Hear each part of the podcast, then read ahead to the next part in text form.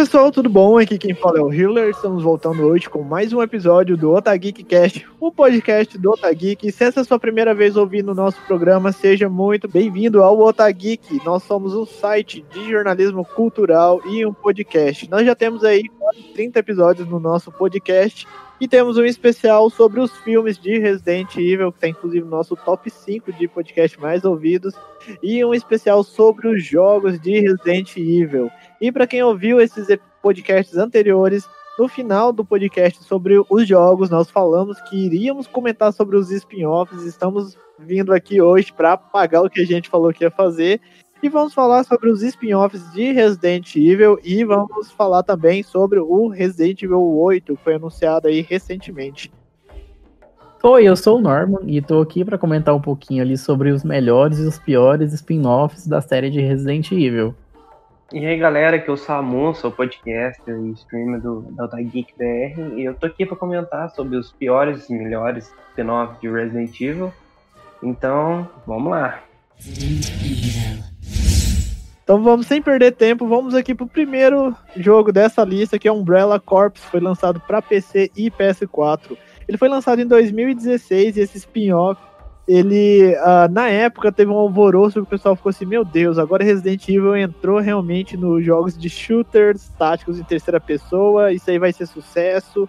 É o jogo que a gente estava precisando, só que era o jogo que a gente não estava precisando. Acabou que o jogo, na época, ele saiu todo capado, cheio de bugs, e acabou que ele não conseguiu agradar nem a quem é fã de shooter, nem quem é fã de Resident Evil. E hoje os servidores dele estão praticamente vazios e a e a Capcom jogou ele para debaixo do tapete. Mas o que, que, vocês acham desse título?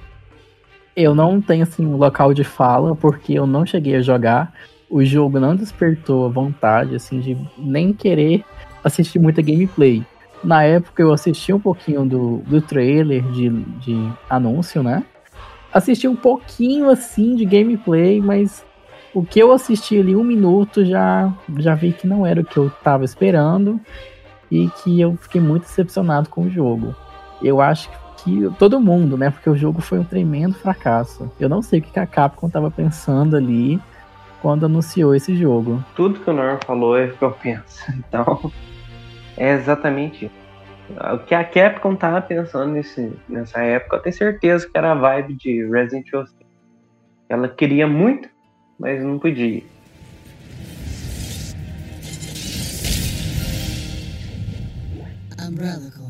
Continuando a lista, o próximo jogo é o Resident Evil Survivor 2 Code Verônica, que é um spin-off não canônico da série, porque ele acontece dentro do sonho da Claire. Durante esse jogo, você apenas sai atirando nos zumbis ali, coletando chaves para poder atravessar o cenário. E somente isso, você não tem uma história, você não tem nada além do objetivo de atirar nos inimigos que aparecerem. O jogo não fez muito sucesso e ele foi lançado para o PS2 em 2001. Eu, eu acho que ele teria sido bem melhor se ele tivesse lançado como uma expansão do Code Verônica mesmo, ou sei lá, talvez fosse um resquício de um mercenário ali, de algo assim. Resident Evil, quando não tem mercenário, sempre tem disso. Ah, tem esse modo aqui que é só matar zumbi, né? Desde os primeiros títulos eles sempre tiveram essa dinâmica. Então, galera, o próximo título, eu amo esse Resident Evil, que é o Operation Raccoon City. Para mim, como eu já tinha falado antes, alguém perdeu, é o pior Resident Evil para mim. Ele não tem nada de muito novo. Na verdade, o jogo é bugado, é estranho, a jogabilidade é terrível. Você tem a possibilidade de matar o Leon no final, porque você joga com a, com a galera da Umbrella, eu até gosto da, dessa galerinha da Umbrella, né? Que cada um tem sua, suas habilidades, que nem o Vector fica invisível, tem a médica, tem o cara que é especialista em bombas e tal. Tem o, tem o Mr. X no, no game, mas é um game que. Como é que eu falo? Foi produzido de uma jeito errada, porque ele é produzido pela. Como é que é o nome da, da produtora? Slant Six Games eu não sei aonde que a capa esses caras, e depois disso a gente nunca viu mais nada dos caras, então o game recebeu review totalmente ruins da crítica e eu não tenho muito o que falar desse game, não. Ele é divertido se você levar ele como um Resident Evil que não participa da, da linha principal. Tanto que é um spin-off, eu sei. Mas é um, é um jogo que eu, que eu torço o nariz, mas torço bastante. O Operation Recon City, eu joguei ele na época, ele foi lançado em 2012. Eu tinha um Xbox, Xbox 360. Eu joguei ele. Na época, eu gostava bastante assim de jogar, porque assim, ele era um jogo para passar o tempo mesmo, para matar zumbi, para matar os outros inimigos clássicos, o Mr. X.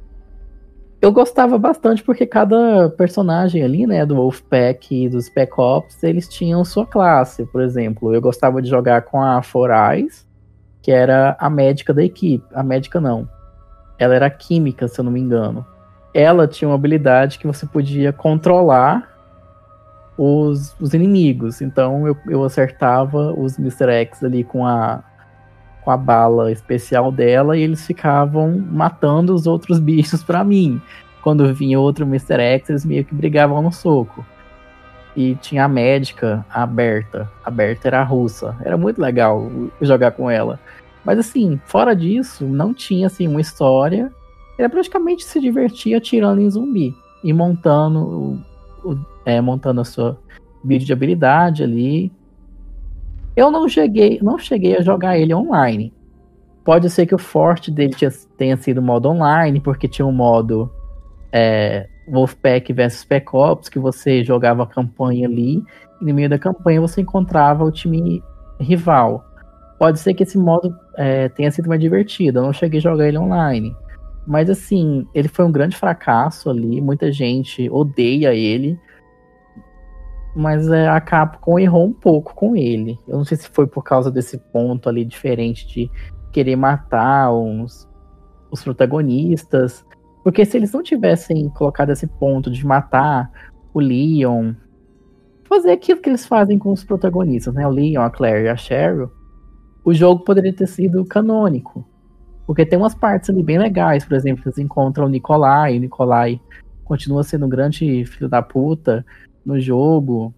Então, assim, teve umas partes ali bem interessantes, mas teve outras ali que foram bem desnecessárias. Foram muito desnecessárias. Alteraram a história do game. Poderia colocar essa galera da Umbrella e do Wolfpack como um spin-off de entre Resident Evil 2 e 3 pra gente ver o que aconteceu quando essa galera tava na, que entrou na cidade para eliminar os Stars. Não, precisava colocar essa opção de matar o Leon. Isso me incomodou bastante. Muito mesmo. Tem até o Nemes. Tem o Nemes no game. Pois é, isso de alterar ali. Tem, você faz. Você faz toda uma missão para ativar o Nemes. Assim, se eles não tivessem alterado essa questão de mexer com o protagonista, mexer com a história canônica, o jogo poderia ser inserido ali no meio da história, porque o Wolfpack trabalhava junto com o Hank. Ele tanto que tem a missão lá que eles vão descem nos esgotos para ir atrás do William Birkin. Assim, tinha coisas que eles poderiam trabalhar bem, usar nos jogos, mas foi mexer com protagonista, foi mexer com a história canônica, deu tudo errado. Eu acho que o maior erro da Capcom com esse jogo foi ter colocado ele na mão de um outro estúdio, que na época ele estava iniciando, era um estúdio ainda que não era tão famoso. Provavelmente o serviço foi bem barato ali. E eles mexeram muito com a nostalgia do fandom, porque saía aqueles trailers a gente via, nossa, vai ter o Leon, vai ter a Claire, esse jogo a gente vai revisitar toda a história a partir de um ponto de vista da Umbrella. Então o hype no fandom na época foi muito grande em cima desse título. Então todo mundo gerou uma expectativa alta. Eu mesmo que acompanhava os trailers na época, eu fiquei tipo babando no jogo, queria jogar ele por tudo. E aí quando saiu, você viu que não era isso e que era mais uma tentativa da Capcom. Antes do Umbrella Corps, ela já estava errando disso de querer pegar o público, fã de shooter, fã de Call of Duty, trazer para Resident Evil. E acabou que ela errou de novo, né? Ali, só que o jogo também tem muitos bugs. Eu joguei ele e os bugs dele incomodavam na gameplay, então ficava chato. E ele era repetitivo também. Então é, acabou que ele era um jogo de tiro genérico. os personagens, eles tinham umas skins muito legal. Eu amava ver aquelas skins com neon. Tipo, as mulheres usavam umas máscaras, assim. Assim, um, um dos pontos altos desse jogo é só o visual dos personagens. Que a Jill, a Claire, o Leon, eles estão muito bem feitos, assim, esteticamente. Ao meu ver, esse game, eles, misturaram o Resident Evil 2 e 3 junto. Porque nesse game tem o William Birkin, o Nemesis e o Mr. X. Tá, aqui querendo ou não, Resident Evil 2 e 3 passa é, antes, durante e depois do, do, do surto em Recon City. Mas o jeito que eles colocaram os vilão foi muito genérico. É da hora a, a batalha com, com o Burke, com o Nemesis. Mas é aquele negócio é, é, tão genérico, é tão scriptado que você fica assim, ah, beleza, era o Nemesis, era o Burke. E esses vilões têm muita. muita. Como digamos parte na história do, dos, do, dos jogos, né? Do 2 e o 3.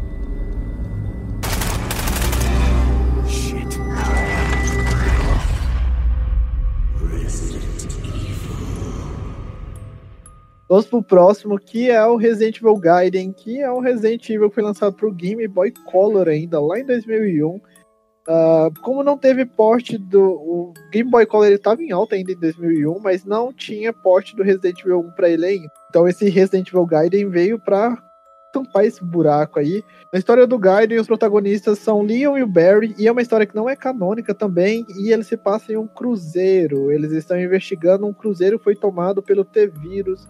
E o game se passa nesse, uh, no caso, exclusivamente nesse cruzeiro.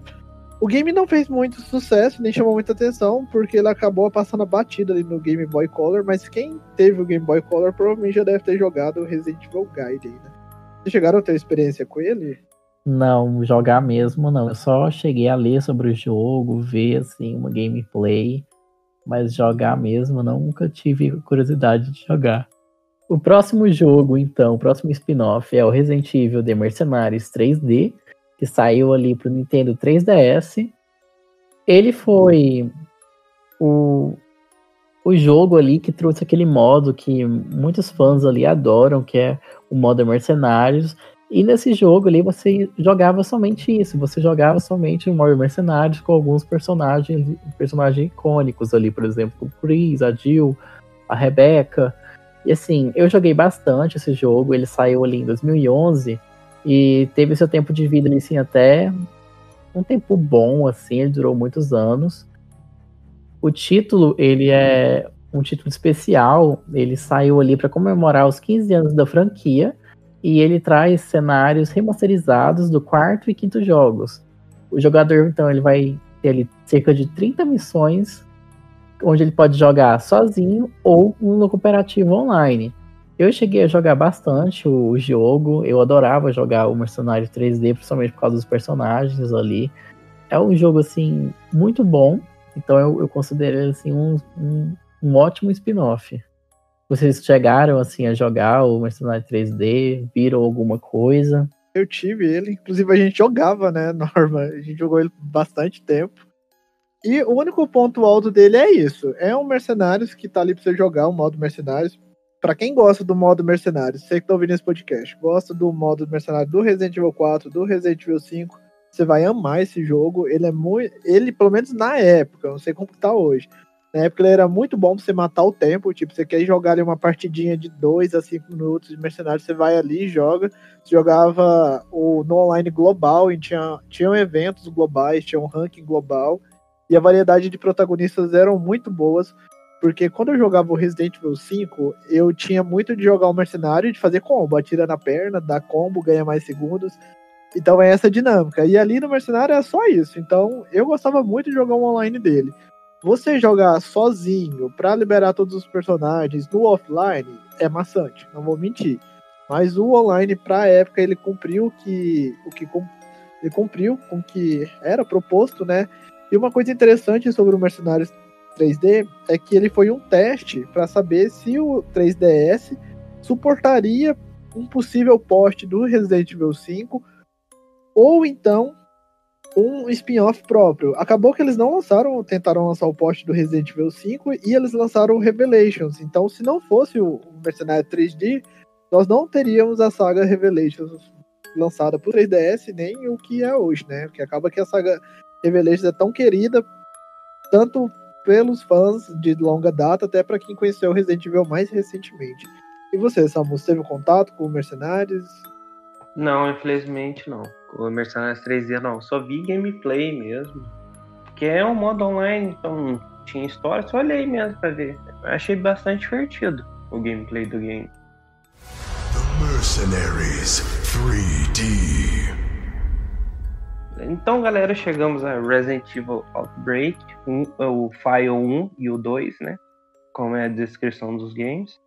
Então, nessa época, eu fiquei meio, meio assim quando, quando eu joguei o jogo, porque é, é na mesma época do Resident Evil 4, aí quando eu joguei um, eu fiquei assim, uai, esse jogo é meio estranho. Como assim? Ele tem a mesma logo, a logo do, do escrito Resident Evil, a mesma logo dos filmes. Pensei, não, pensei que era um game baseado nos filmes. Aí eu joguei um pouquinho do, do 1, eu joguei pouca coisa. Quando eu joguei o 2, esse, esse jogo é meio estranho. Tem muita gente na tela, tem zumbi e tal, mas aí depois de um tempo que eu descobri que o jogo era online, tinha como você jogar com seus amigos. Eu não sabia que no PlayStation 2 tinha como você jogar online a galera, aí eu ficava meio perdido. É um Resident Evil que eu nunca. Eu não dei muita atenção. Nunca dei muita visibilidade, porque na época que ele lançou, ninguém. Eu não via quase ninguém falando do game. Eu só fui conhecer ele mesmo por causa de em conta de Lan House.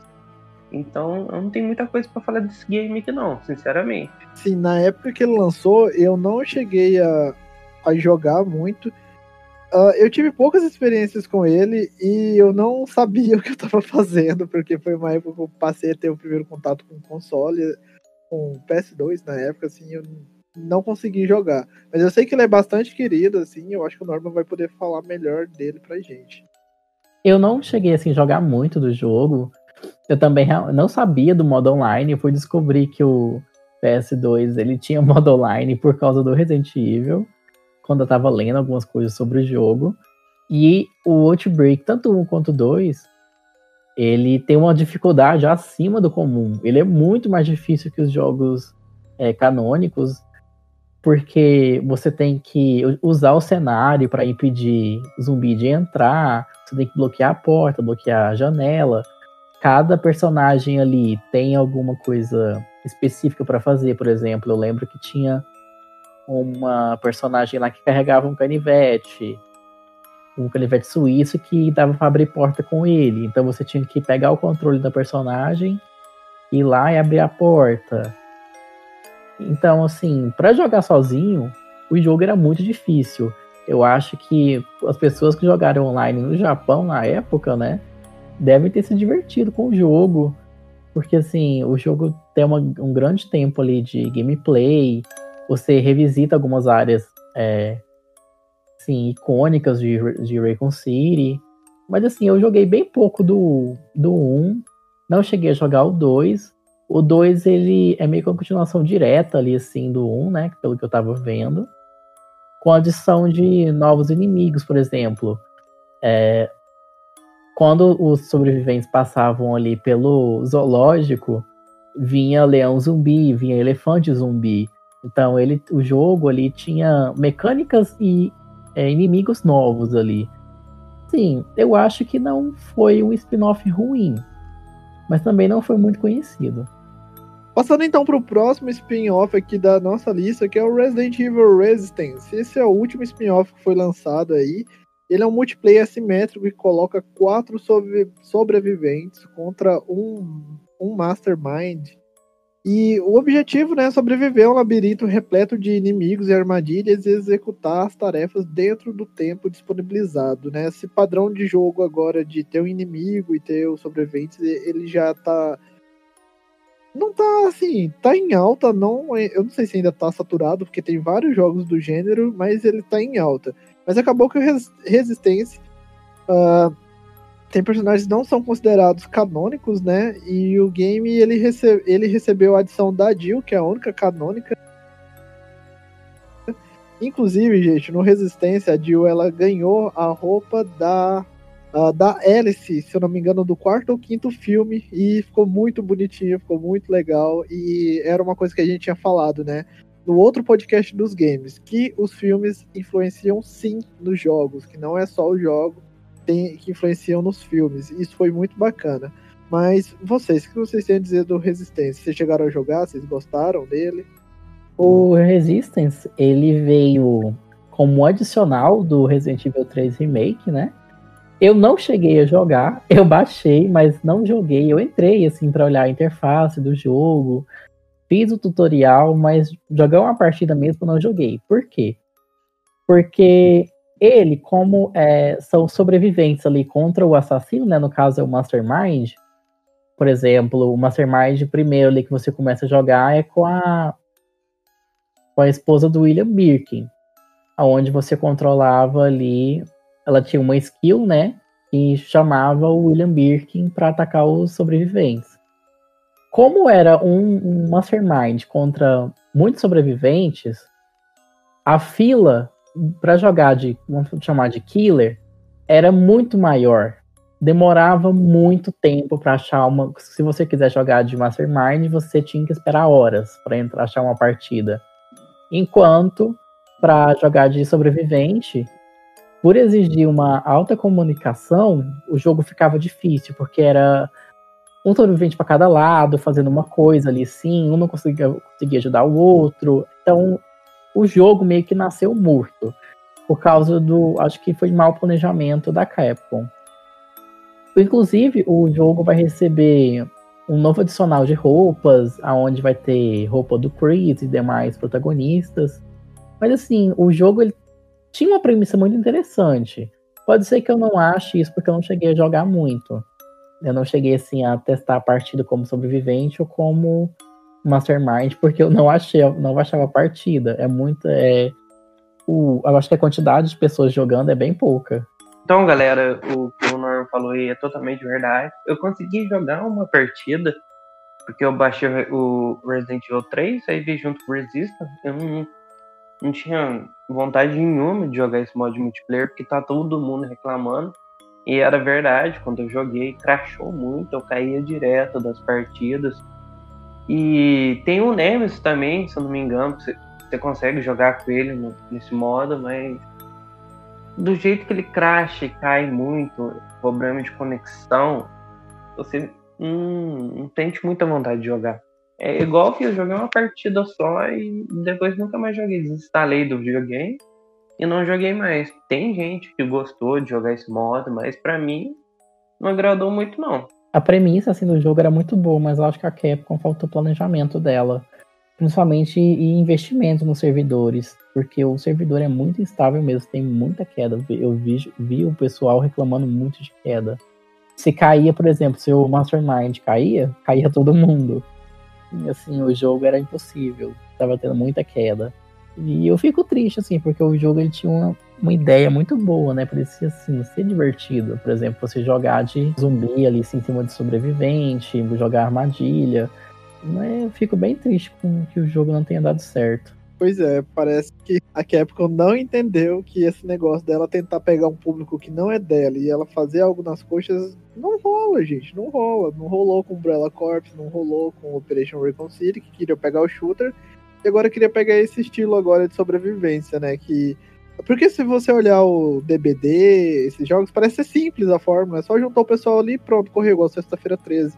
Mas não é simples, tem que ter uma dinâmica muito boa, principalmente esses jogos que precisam ter uma comunicação de time. Se a galera não joga unida, vira caos, e aí vira o que virou resistência. Mas vamos passar então pro próximo jogo da lista. Continuando então, o próximo spin-off é o Resident Evil Dead in Silence, que foi lançado para o Nintendo DS. Ele foi um, um aporte né, do primeiro Resident Evil ali, lançado em 1996 foi lançado, ele relançado para o Nintendo 3 Nintendo DS, o DSzinho ali, o primeiro. Ele foi lançado em 2006, exclusivamente para Nintendo DS, O jogo tem algumas mecânicas novas, como o uso da caneta Stylus, e modos de games novos, tá? É, como, por exemplo, o modo Rebirth, que oferece enigmas e animações é, diferenciadas.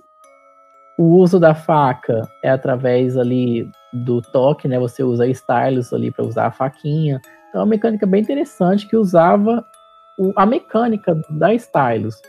O jogo é, procurou tentar usar stylus, como a maioria tem muitos jogos que deixa ali sim, nem tem necessidade de usar. Então, o interessante é esse ponto ali desse jogo, do, dessa, dessa portabilidade que usou totalmente o console. O Dead Silence também tinha, trazia ali um modo multiplayer, no modo onde você podia jogar tanto em versus como em cop. Então, eu cheguei a jogar ele, inclusive eu zerei o Resident Evil 1 já nessa versão do DS. E é um port muito bom, muito bem feitinho, a trilha sonora dele tá boa, e é que nem você falou, eles realmente souberam usar todas as funções. Então, galera, passando pro, pro próximo título, lançado originalmente para PlayStation 1, que é o Resident Evil Survivor. É um. É meio que um jogo da, da subsérie Gun Survivor, lançado origi originalmente lá em 2000, faz tempo pra caramba ah, esse game eu não joguei, não sei muito bem do, do que ele tratava, porque na época eu não cheguei a ter um PlayStation 1, eu só tive um PlayStation 2. Então, até uns anos atrás, esse game era meio desconhecido na minha. Pra mim. Eu não sabia que Resident Evil tinha tanto spin-off. Eu nunca tive interesse assim pela série Survival, passou bem abatida pra mim. É uma, ela é bem fraquinha mesmo. A única coisa da hora desse, desse Gun Survivor é que, que os eventos dele é canônico. A única coisa que, eu, que, eu, que eu me lembro, que eu interessei, é por causa disso. Sim, o, o evento é canônico. O, o personagem ali parece que ele, se eu me lembro, ele parece que conhece o Leon, ele chega a ser, até entrar em contato com ele no jogo, parece. Eu não, eu não lembro bem assim, mas eu sei que tem ligação. Bom, uh, se você quer conhecer mais sobre o Resident Evil em primeira pessoa aí, ó, tiver acesso a um PC e o PS1, tem o Resident Evil Survival. Mas vamos passar então pro próximo título dessa lista, que é o Resident Evil Dead Aim. Uh, esse, esse jogo, o curioso é que ele também faz parte da série Survival, só que ele foi lançado em 2003 só pro PS2. O Japão ele é conhecido como Biohazard Gun Survival 4 Heroes Never Die. A história traz a dupla de protagonistas originais e uma aventura também no navio, né? A Capcom tem essa coisa de lançar spin-off navio. A jogabilidade ela alterna entre as perspectivas entre primeira pessoa e a câmera sobre os ombros. E a trama tem um aspecto mais cinematográfico. Então esse daqui já é um pouco melhorzinho. Esse daqui eu fiquei curioso para ver. Depois eu vou olhar como é, é a gameplay dele no YouTube. Mas é legal que tem uma dupla de protagonistas, né? E foi lançado em 2003. Você tem alguma coisa pra adicionar? Eu não cheguei a jogar, eu só vi gameplay, assim. Eu lembro que, assim, o que eu vi da história, a história vai ser bem interessante, principalmente o, os dois personagens ali. Eles são personagens novos, né? Que a Capcom criou e sumiu com eles. E o vilão também era bem interessante. O vilão desse jogo, ele parecia um pouco com o Sephiroth do Final Fantasy. Eu lembro que ele tinha um cabelão branco, ele tinha um sobretudo preto, era muito parecido com o Sephiroth. O jogo eu não joguei, como eu disse, não joguei, eu só vi gameplay, assim, um pouco da história. O jogo ele parece, parece ser bem legal, a mecânica dele, porque ele fica alternando entre a jogabilidade de primeira para é, terceira pessoa. Então ele dava um aspecto bem diferente ali, assim. Era um jogo, um jogo bem interessante. Se você quer testar, quer jogar, experimentar algum jogo dessa subsérie Gun Survivor, experimente o Dead Eye, porque o do, dos, dos, dois ali, sim, o Dead Eye é o melhorzinho. Pelo que, assim, dá pra ver pela jogabilidade. Então, tudo que o Norman comentou sobre o Dead Eye eu queria só ressaltar a questão da jogabilidade de primeira e terceira pessoa de, de você ter a possibilidade de trocar. Isso seria muito bom no Resident Evil 8. Seria muito bom a Capcom olhar para trás, de, ela já fez isso antes, e ela implementar no 8. Porque tem gente que não gosta da primeira pessoa, e quer jogar na terceira. E tem gente que não gosta da terceira, vai jogar na primeira. Então, seria uma edição muito boa. E já tem um título muito antigo dela. Então, esse título é bem que meio que importante pro futuro. É, realmente, a Capcom podia olhar para trás e ver, ver sim esse recurso, porque o principal debate do Resident Evil 7 e agora Resident Evil 8 é a questão da câmera. Por que ela não olha para trás e coloca ali assim, fica a opção de alternar? É, tá aí, né, Capcom? Vamos olhar para trás e a, tentar recuperar alguns fãs. Exatamente, não foi difícil antes. Por que, que vai ser difícil agora com a tecnologia? Welcome to the Umbrella Chronicles. Então, a, o próximo spin-off eu vou falar ali do Umbrella Chronicles e também do Umbrella Dark Side Chronicles, que foram jogos que inicialmente saíram para Nintendo Wii e depois para o PS3.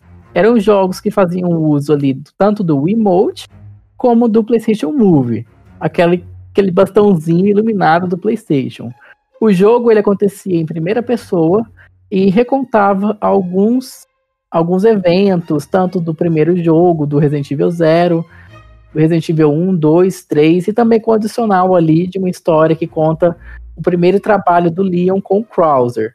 O jogo, ele utilizou bastante a nostalgia, porque ele contava é, exatamente ali o mesmo evento dos jogos é, antigos, dos jogos clássicos, sem alterar a, a nostalgia Porém, eles adicionaram uma trilha sonora melhorada, remixada, mas sem perder ali todo aquele, aquele efeito nostálgico de jogar. Eu cheguei a jogar um pouquinho do Dark Side Chronicles, eu lembro que na época que saiu, eu fiquei assim admirado, achando que era um remake do Resident Evil 2, porque assim, quando saiu o trailer, era o apareceu o Leon e a Claire com uma roupa assim totalmente é, atualizada. Assim, o, a cutscene do jogo era muito bonito. Eu fiquei admirado com o jogo. Eu baixei o emulador de Nintendo Wii, eu tentei configurar o emulador. Joguei um pouquinho. Hora que eu joguei um pouco, assim, a parte do Resident Evil 2 foi muito legal jogar na época, assim, poder revisitar Recon City. E sim, são jogos para se experimentar, para ver um pouquinho assim, é meio que uma outra visão dos eventos, para poder assim conhecer mais um pouquinho do mundo ali dos três primeiros jogos. Eu gosto bastante do spin-off. Vocês chegaram a, a, jogar ou ver mais alguma é, vídeo, gameplay sobre o jogo? Sobre os dois jogos? Então, eu tive eles pro Wii e é que nem você falou, né? Eles são ótimos títulos para você revisitar a franquia e ver os eventos a partir de uma outra perspectiva, até cinematográfica mesmo, porque eu gostava mais de ver as cutscenes do que de jogar às vezes. E assim, essa, essa mecânica desse tipo de jogo, que é a mecânica de trilho, que é assim, a, a personagem ele caminha sozinho, você tem controle só da mira pelo sensor de movimento e você atira nos inimigos que aparecem. É só você mirando pra tela e metendo bala. Tem gente que pode não gostar desse tipo de, desse tipo de mecânica, de gameplay, mas tem gente que gosta. Então, eu adianto que ela não é um, não é um jogo para todo mundo. Tem gente que às vezes cria expectativa errada e pode não. Talvez pode esperar outra coisa do jogo e pode não gostar. Mas é um jogo para quem gosta desse tipo de, de mecânica, né? Que, que é apenas a mira e o tiro. Mas eu gostei bastante. Eu ainda quero pegar para ver todas as cutscenes em ordem cronológica, porque ali é muito bom. É como se fosse um mini filme, assim, você vê. Mas você, Samu? Antes do, do Samu, eu quero adicionar aqui que o Dark Side Chronicles, ele tem uma parte muito interessante que é da, da Ada, que conta como que ela consegue fugir é, de todos os eventos ali do 2, né? Como é que ela sobreviveu depois do Mr. X pegar, acertar ela, até que a cutscene tá toda enfaixada, tá toda parecendo tá muito diferente, tá, tá toda enfaixada, tanto que o pessoal, quando ela apareceu assim na, é, nos trailers, o pessoal assim tava achando que era um outro personagem, mas depois a gente descobriu que era a Ada. Então assim, é, esse, esse jogo, ele tem um ponto muito interessante que é isso, a fuga da Ada. Que assim, a gente consegue é, ver como é que ela sobreviveu, como é que ela fez ali para conseguir fugir. Então, galera, o Healer e o Norman já falaram praticamente tudo que eu queria falar. O Healer comentou sobre entrar no YouTube e ver as cutscenes completas. E eu fiz isso, vi todas completas. É por isso que esses da, da franquia Dark Side Chronicles eu amo por causa do, dos eventos, que tem uns que não foi contado, que ele, o Norman falou. E é um game que eu nunca joguei. O, os dois é meio patrão dos portáteis, então eu nunca tive a oportunidade de jogar. Mas eu vi as cutscenes, eu sei a importância que esse spin-off tem, então. O, do mais mesmo que eu tenho que falar é isso. Pra, eu não joguei portátil, então não tem muito a acrescentar. Assim, só fazendo um adendo, esse, esse daí ele não saiu para o portátil, ele saiu para o Wii U e depois eles lançaram ele para o PS3, se eu não me engano. Albert, I have taken it upon my authority to revoke your access privileges to the mainframe system. You will regret this, my lady. That I promise. Então, o próximo jogo, galera, é o Resident Evil Revelations 1, lançado originalmente para Nintendo 3D, 3DS em 2012, mas uh, devido ao sucesso do game, como todo mundo sabe, saiu para Xbox One, PlayStation 4. E é um game que que saiu em 2012, na mesma época de Resident Evil 6, como eu já tinha dito no, no podcast de Resident Evil dos games da franquia principal, todo mundo sabe que eu virei o, o nariz por 6. E nessa época a Capcom estava começando a se redimir. E esse acho que foi o pontapé da redimissão dela. Porque esse game se passa num navio, é um novo vírus, né? O Diabes, né? Que é um zumbi. Eu não vou chamar aqueles bichos de zumbi, porque é arma biológica, né? Uma arma biológica, querendo ou não. E Resident Evil nunca foi sobre zumbi. É sobre arma biológica. E então, esse jogo pega isso pela letra, porque aqueles inimigos é muito foda. Eu tinha. Eu, eu tive medo quando eu fui jogar, porque eu nunca tinha visto um, um Resident Evil com uns inimigos tão grandes antes. Porque era tipo ganado, zumbi, inimigo normal. Os inimigos normal do jogo parecem mini-boss. Aí ganhou a atenção da crítica, tanto que, que, que não ficou preso a um console portátil. Saiu para várias plataformas depois de tão sucesso que ele fez. Eu cheguei a jogar o, o primeiro Revelations. Eu joguei o 1, depois o 2, quando foi lançado. O 1 eu joguei no. Na época foi no computador. Que eu não tinha o portátil, né? Eu, eu só consegui jogar quando saiu pro computador. O jogo, ele, como o Samu falou, o jogo ele trouxe mecânicas novas, inimigos novos ali, principalmente os inimigos, que é o principal foco ali, as mutações. Porque realmente as mutações ali davam medo. Porque era. Os inimigos eram enormes. Tinha um. Eu lembro que tinha um boss, que o boss dele meio que. Tinha. Não era uma carapaça. Ele tinha um, uma camada, uma placa muito grossa no corpo, e depois era muito difícil acertar ele. Eu, lembro, eu não lembro se eles, se eles chegavam a lançar fogo. Eu sei que ele era muito difícil, isso dentro do navio assim, o jogo, a história dele é bem interessante também. Eles trouxeram todo um, um novo impacto ali com arma biológica. É que nem Samu disse também, né? O Resident Evil não é sobre zumbi, é sobre arma biológica, sobre bioterrorismo. E esse jogo, assim, veio para enfocar isso. E porque, assim, é que nem tá sendo tratado, na, né, deba sendo debatido com Resident Evil 7 Resident Evil 8. Ah, mas Resident Evil 7 Resident Evil 8 não tem zumbi. Mas Resident Evil não é sobre zumbis, é sobre bioterrorismo.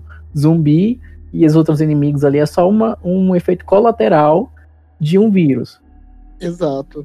E assim, a minha, eu gosto bastante do Resident Evil Revelations 1. Eu joguei ele na época 3D. Na verdade, eu comprei 3DS por causa do Mercenário 3D. É, 3D, né? E eu nem sabia que ia sair o Resident Evil Revelations. Quando saiu foi uma surpresa e eu gostei bastante. Inclusive, o Resident Evil Revelations ele usa muito bem o giroscópio do 3DS, tanto que aqueles puzzles de abrir cadeados, originalmente ele saiu para você abrir com a tela tátil debaixo do console. Então, aí nas versões de console, na versão dos outros consoles ficou estranho, mas é porque era uma função do 3DS. E a trama dele é muito bem fechada, a trilha dele é maravilhosa. E eu gosto muito das metáforas com que eles colocam lá, porque eles colocam o jogo dividido em capítulos. Então o jogo ele parece que é um grande seriado. Você joga um pouco de gameplay, as cutscenes complementam a história, e aí toda vez que você termina um capítulo tem um gancho, e aí você sempre quer ver o próximo. Então eu gostei muito disso. Ah, os inimigos, é que nem vocês falaram, né? O Samu falou que não dá para comparar eles com zumbis. Só que os inimigos deles, se eu não me engano, é por causa do vírus do Teaps. Deixavam eles daquela forma, mas eles são humanos, né? Se eu não me engano. Mas o Resident Evil Revelations é isso, gente. É um ótimo título. Não tem muito mais o que adicionar sobre ele. Em que nem o Hiller comentou sobre os zumbis do game, zumbis entre aspas, é, é pessoas que foram contaminadas por teabs, né? Que é meio que uma pessoa misturada com um peixe, pelo, pelo meu ver, do game. É por isso que eles ficaram tão grandes. Esse jogo foi sincero na, na questão de Resident Evil sobre arma biológica, não zumbi as pessoas antigamente, eu acho que os fãs antigos também, estão muito presos esse negócio de zumbi, zumbi, zumbi. Resident Evil é arma biológica, não tem nada a ver com zumbi. T tem, mas a gente sabe como é que desenvolveu as coisas. Igual no Resident Evil 8 está desenvolvendo. Eu fico muito feliz com isso, querendo, querendo ou não.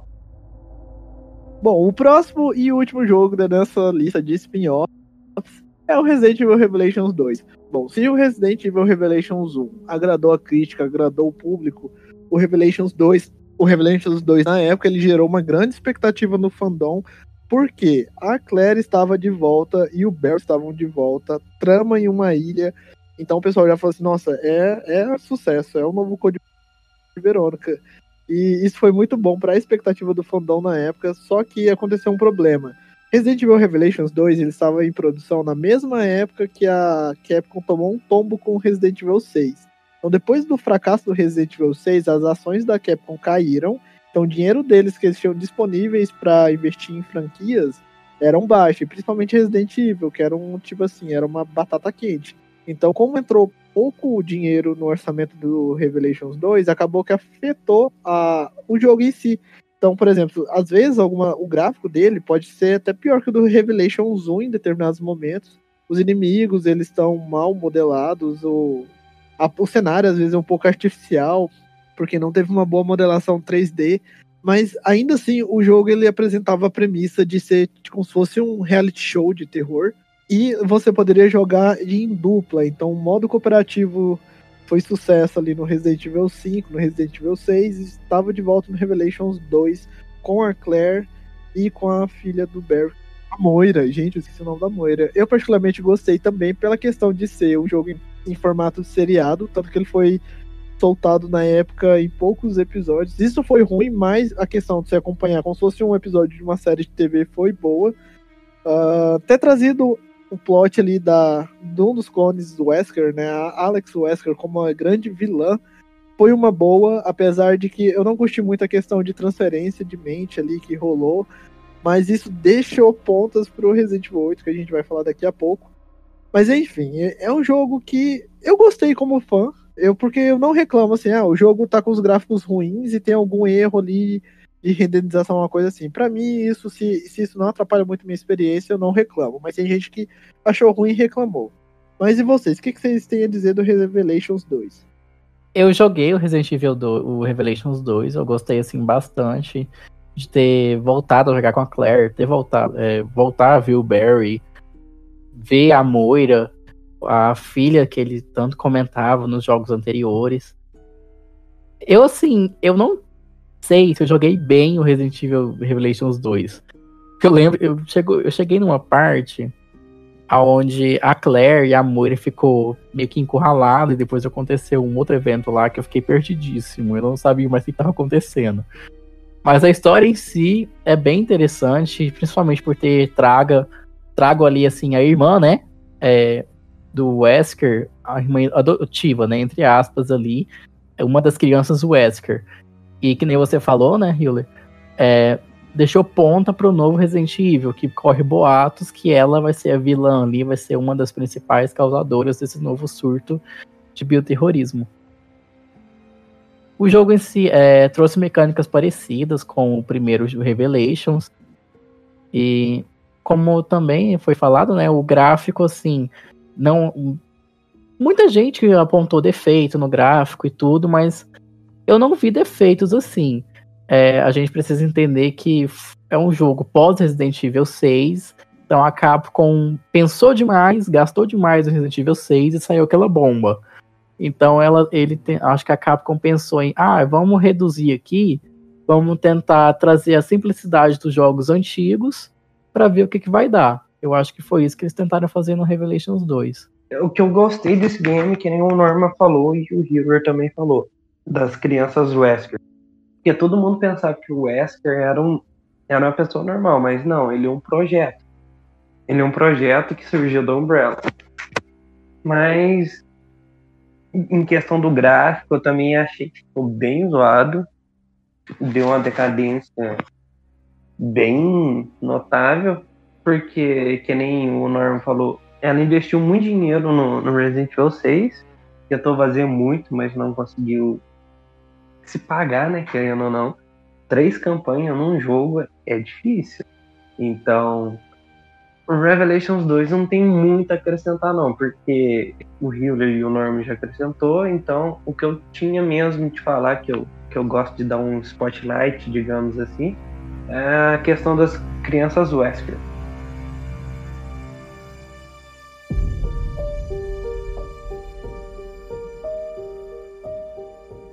Bom, então agora nós já falamos sobre os spin-offs de Resident Evil. Já pagamos a nossa dívida que a gente tinha com vocês, que são fãs de Resident Evil e ouviram os podcasts anteriores. Vamos falar do, do tão aguardado ou não, assim, Resident Evil 8 Village, foi anunciado já para 2021 o oitavo título da franquia, ele foi anunciado durante um evento da Sony para anunciar o PS5. E aí, o jogo ele vai ser disponibilizado para o PS5, Xbox Series X e para o PC. E o que chamou a atenção do jogo é por conter lobisomens e se passar por um vilarejo. E os protagonistas vão ser o Chris Redfield e o Ethan Winters.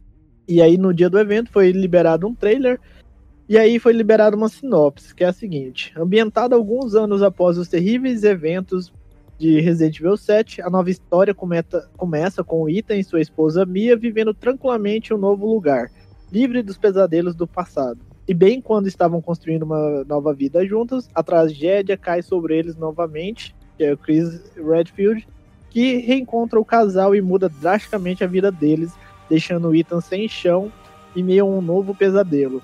Ação em primeira pessoa de Resident Evil Village começa quando os jogadores assumem um papel de Ethan angustiado em sua busca por desvendar os novos horrores que afligem o vilarejo que antes era pacífico.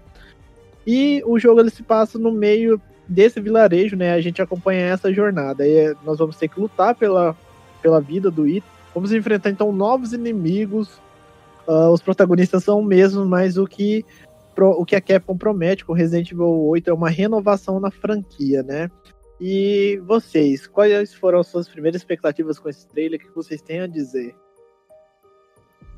Então, eu tô com um pouco de medo do que esperar desse novo jogo. Ao mesmo tempo que assim, eu tô ansioso para ver o que que vai ser, eu tô com muito medo porque o 7 foi um jogo que eu não joguei que não, assim, me pegou, me fez ter vontade de jogar.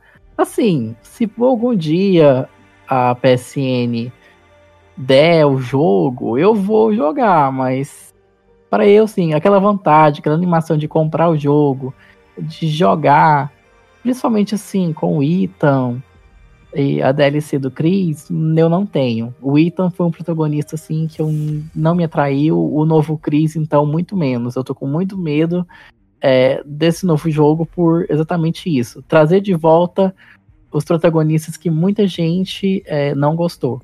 Assim, antes do Samu falar, eu queria só é, dar um, fazer um, um, comentário aqui complementar, né? Para quem não sabe, a engine ou engine, não sei como é que fala certo, o gráfico utilizado no Resident Evil 8 Village é a mesma que foi usada no desenvolvimento do Resident Evil 2 e 3 Remake, porque para quem não sabe, eles utilizam uma nova engine ali.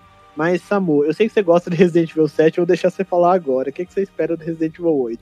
Então, aí que tá o negócio. É porque eu vi ele no, no anúncio, quando eles anunciaram.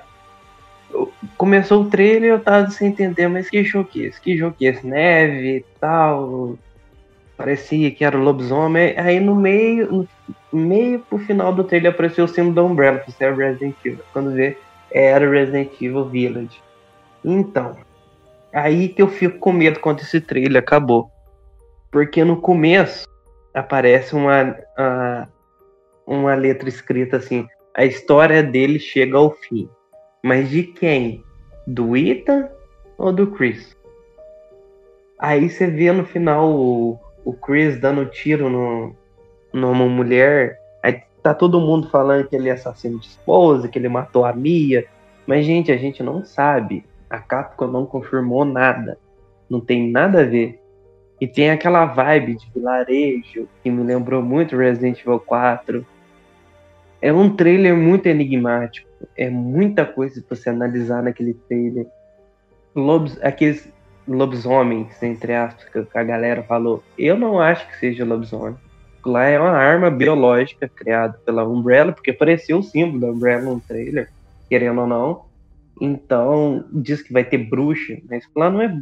Eu tenho certeza que não é bruxa. Alguma vilã infectada com um novo tipo de vírus. Aquele vírus lá da menininha do 7, mais evoluído, eu tenho certeza. Que ela controlava mentes e conseguia fazer sair mofo da, da, das paredes. E agora parece que tá uma evolução que nem foi o Las Plagas do 4 pro 5, evoluiu. Então, eu tô muito ansioso e ao mesmo tempo com medo desse jogo também. Eu não sei o que a Capcom quer fazer, mas eu tô bem ansioso. E com medo também. Uma certeza a gente pode ter, que o jogo vai ser muito bonito. Porque eles pegaram a Engine e refizeram ela, atualizaram a Engine. Assim, uma coisa que a Capcom ela é danada em fazer é a questão de lançar um trailer, e aí chega quando lança o jogo, às vezes aquele trailer não tem nada a ver. Tanto que no primeiro trailer do Revelations 1, falavam que a trama original ia envolver clones do Chris. Tanto tem até um primeiro trailer que é até diferente da versão final do jogo. Então, por mais que o pessoal fale assim, ah, o Chris tá matando a esposa do Ethan, não é bom a gente tirar conclusões precipitadas a partir deste único trailer, porque até lá a Capcom pode mudar muita coisa, às vezes ela pode até testar como que é a reação do fandom em cima dessas coisas que liberou agora e pode mudar alguma coisa aqui e ali. Mas só complementando o que o Samu diz da questão de lobisomens e bruxas, eu acho que não vai ser no sentido místico da coisa, ele fala assim, ah, a pessoa virou um lobisomem, eu acho que vão ter ali a relação a algum vírus, alguma coisa que eles foram expostos para se tornarem armas biológicas com feições de lobisomens. Com feições de lobisomens ou características podem falar assim, ah, aquela pessoa é uma bruxa, né? Mas uma coisa interessante é que esse Resident Evil Village, além de ter muita influência do Resident Evil 4, ele tem muita influência também de outras obras, né? Como o próprio filme do Van Helsing. Tanto que o lobisomem do que aparece no trailer parece um pouco o lobisomem do Van Helsing. Tem um personagem lá que, segundo rumores, isso é rumor de fandom, gente, não é nada oficial. Pode ser um novo mercador que, que vai vir.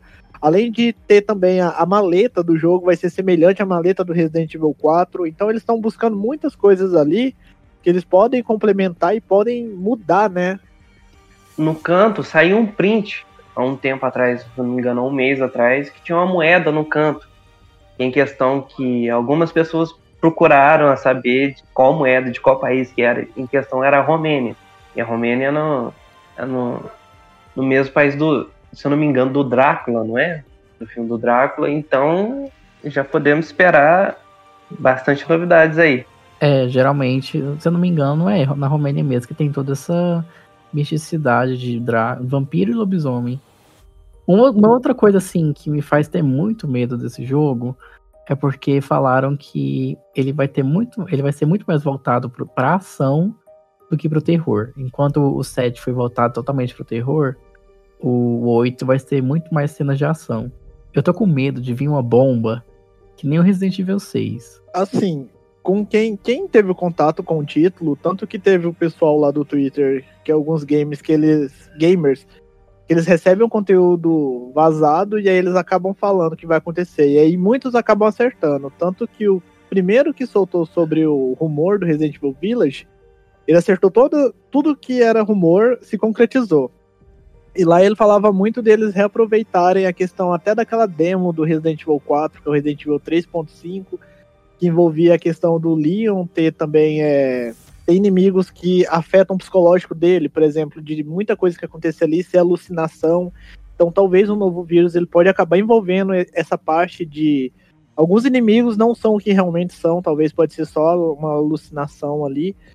E também a questão da ambientação. Eu gostei muito da atmosfera, porque, querendo ou não, uma vila no meio do ambiente cheio de neve, deserta, é meio. É uma, é uma vila, é uma cidade, mas transmite uma sensação de claustrofobia, assim, você tá preso naquele lugar ali, você vai correr, mas tudo quanto é lugar tem perigo. Ao menos isso eu notei que o trailer ele, ele pôde transmitir. Então a irmã do Wesker voltou e como ela trabalhava com o vírus que mexia com o fator do medo, é, eu acho que esse novo vírus vai ser uma mutação dele, vai ser alguma coisa que tem a ver com o psicológico. A volta dela me faz ter esse pensamento. Sim, e é super plausível, né? Porque já tem também o rumor dela poder ser a vilã e deles linkarem isso. Mas uma outra coisa que eu queria, dois pontos. Primeiro, é, eu queria falar que é a questão do chororô dos fãs, né? Fala assim, ah, lobisomem é Resident Evil. Gente, desde o primeiro título tem crocodilo gigante, tem cobra gigante, tem um monte quanto é bicho, então isso daí não é motivo de reclamar. Eu queria destacar aquelas mulheres de saia e aqueles chapeuzão grandão dentro de um castelo, pelo que apareceu no trailer. Aquilo lá ficou muito enigmático para mim. Sim, tanto que o pessoal, eles ficaram falando assim que, pode, que elas podem ter relação com a, com a Alex, né? Talvez podem ser subordinadas dela, ou talvez ela pode estar ali no meio ali, em outro corpo, e a gente não sabe, né? E a gente tem um vilarejo no estilo de Resident Evil 4, então isso leva muita teoria, porque o jogo tem inventário, tem moeda. Será que teremos um mercador no game? Quem sabe? Eu acho que sim. Possivelmente eles vão pegar o Resident Evil 8 e já usar assim como protótipo, um protótipo do, do remake do 4. Ah, pois é, era disso que eu ia falar, ainda bem que você falou, Norma, a questão do remake do 4, né? Uh, muitos rumores falavam que o Village ia ser o remake do 4, acabou que não é. Mas tem aquela coisa também do, desses remakes eles estarem reescrevendo a cronologia e fazendo retcon na série. Porque no novo Resident Evil 3, lá fala que o Nemesis tem relação com o vírus Las Plagas. E no Resident Evil original não tinha. Então acaba que o Resident Evil 3 deixa uma brecha para eles fazerem esse remake do 4 linkando o Nemesis com as pragas. Então talvez a gente pode ter alguma outra referência nesse Resident Evil 8 que linke ele com os remakes e desconsidere a, pelo menos parte da cronologia dos títulos anteriores. Porque o Nemesis infecta uns zumbis e sai uma um bicho estranho na cabeça dele, parecendo é aquela plaga do Resident Evil 4. Aham, uhum, sai. Quando você derruba ele, sai. O do peito também sai uma. Tanto que o ponto fraco é esse parasita nele. É, então é bem, é bem provável. Eu tenho uma coisinha para falar que no trailer do Resident Evil 8, no trailer, tem mais. Apareceu mais puzzle, pelo que deu a entender, do que, te, que teve no Resident Evil 3. Então, pelo que eu vi pelo que eu entendi, vai ter muito puzzle, vai ter muita raiz e vai ter, eu acho que vai ser Resident Evil raiz misturado com Resident Evil 4, que é o precursor do, dos jogos que veio a seguir, né? Querendo dizer assim. E tem muita referência. Eu acho que vai ser um jogo que vai queimar a língua de muita pessoa que tá reclamando. É, assim, eu particularmente, eu não gosto de jogo em primeira pessoa. Então o jogo pode ser o melhor jogo do mundo, ele é em primeira pessoa, a minha gameplay é maçante, enfim, eu não tenho uma experiência muito boa. Mas para Resident Evil 8 fica as expectativas altas. Eu tenho expectativas altas porque ele é um título chave na franquia. Ele vai mudar o que é Resident Evil, é uma franquia que tá aí, ó, gente, muitos anos, mais de 20 anos de mercado. Então, para o negócio continuar, tem que reinventar, tem que fazer uma coisa ou outra.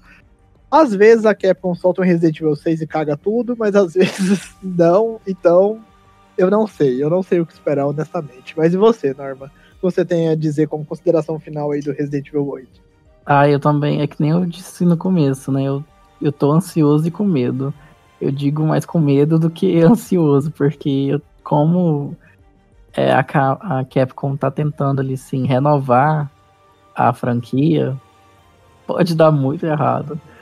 Principalmente com chororô de fã, essa questão de tentar focar mais na ação. Eu tenho medo de vir um, um novo Resident Evil 6. Principalmente por querer enfiar é, mais protagonista aí. No caso, o Ethan, o Chris. Eu tô com medo, assim, do que vai virar. Mas vamos ver, né? Bom, e você que tá ouvindo esse programa até agora, o que, que você acha? Você acha Resident Evil 8 vai ser um bom título? Você acha que vai ser um título mais ou menos? Você gosta de primeira pessoa? Manda lá pra gente lá no inbox no Otageek, ou então deixa nos comentários aí das nossas postagens que a gente responde vocês. Eu espero que tenham gostado de, desse programa, né? Falando sobre spin-offs, falando ali sobre expectativas do novo Resident Evil. E é, se tiver mais alguma ideia de algum assunto que vocês queiram que a gente comente, é só mandar mensagem pra gente. E é isso, até uma próxima. Então, galera, minhas considerações finais ficam com agradecimento ao, ao Hiller. Já participei de alguns podcasts do Resident Evil, sou agradecido. E eu queria deixar um, uma pauta final aqui em questão, que apareceu no trailer do Resident Evil 8. A história dele chega ao fim. De quem? Do Ethan ou do Chris? Aí vamos ficar na, na imaginação de todos nós aí, mas eu queria deixar isso no final, porque eu acho que é a, a frase mais impactante do, do trailer, na minha opinião. Então, além do mais, é isso mesmo. Queria agradecer ao Healer por essa oportunidade. E ao Norma também, agradecer ao Norma. Norma, um cara que entende muito, juntamente com o Healer. Então, além do mais, é isso mesmo, galera. O que eu queria comentar.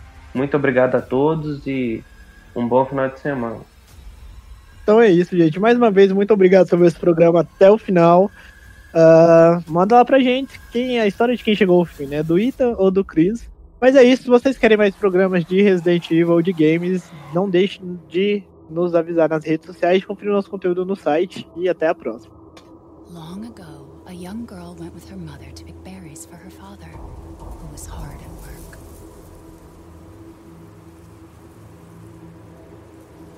But the forest greeted them with a dark, cold silence.